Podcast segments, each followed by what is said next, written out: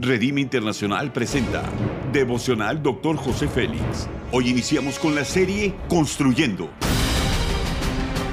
Una serie de enseñanzas y de instrucción profética del Dr. José Félix Coronel en voz del pastor Norberto Cruz. Iniciemos. Capítulo 1. El poder de ver. Tema. Soñar.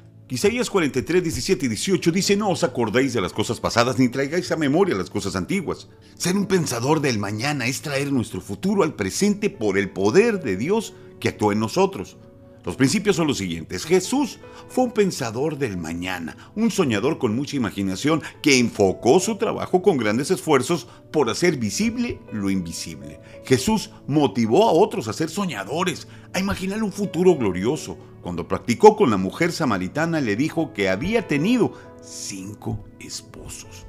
Pero le abrió las expectativas para ver un futuro glorioso para su venida.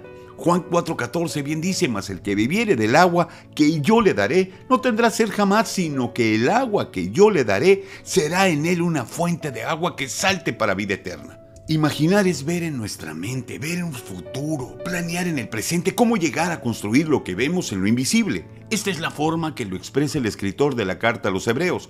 Por la fe entendemos haber sido constituido el universo por la palabra de Dios, de modo que lo que se ve fue hecho de lo que no se veía, Hebreos 11.3. Nuestros proyectos están en el plano espiritual, lo que no vemos, pero por la fe lo trasladamos a lo material, a lo físico, para lo cual trabajamos con perseverancia y disciplina. Cuando Jesús le dice a una mujer pecadora, vete y no peques más, en realidad estaba diciéndole, imagina tu vida sin practicar ese pecado. Cuando Jesús sana al paralítico de Bethesda, le dice, levántate, toma tu lecho y anda. Ese es un mensaje poderoso. Jesús le estaba animando a dejar su pasado de dolor. Levántate. Es una orden a la mente dejar de pensar igual, ver tu futuro glorioso. Toma tu lecho de dolor, de tristeza, de derrota y anda a otra dimensión de gloria que el Padre tiene preparada para ti. La imaginación es un recurso de nuestra inteligencia para ver un producto terminado, aunque éste esté en el proceso. Jesús habló del producto terminado varias veces a los discípulos, les dijo que sería sacrificado. A un político le dijo que si lo sacrificara en tres días se levantaba. La cruz siempre estuvo en su imaginación, pero para que te dé su sueño fue el momento de bajar a lo profundo de la tierra para tomar las llaves del Hades y traerlas de regreso a sus hijos. Mateo 16, 19 dice, y a ti te daré las llaves del reino de los cielos, y todo lo que atares en la tierra será atado en los cielos, y todo lo que desatares en la tierra será desatado en los cielos. La aplicación es la siguiente.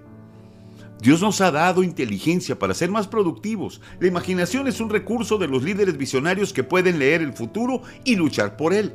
Los grandes conquistadores fueron personas que vieron ese futuro y lo idealizaron. Su convicción por la conquista fue más allá de sus propias fuerzas. Podría decir que para muchos fue la muerte, pero al final su ideal, bueno o malo, aún están escritos en los libros de la historia.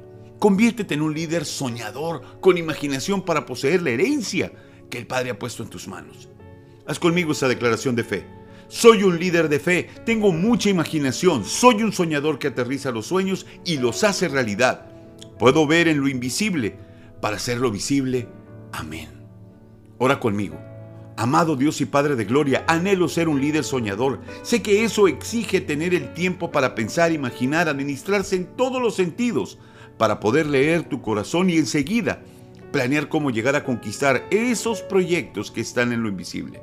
Pero también Estoy seguro que me puedes ayudar a lograrlo. Por favor, no me sueltes de tu mano en este tiempo tan glorioso de conquista. Amén. Gracias por habernos escuchado en Devocional Dr. José Félix. Si deseas más información acerca de este y otros mensajes, únete al grupo de Facebook Devocional Dr. José Félix. Muchas gracias una vez más por habernos acompañado. Hasta la próxima.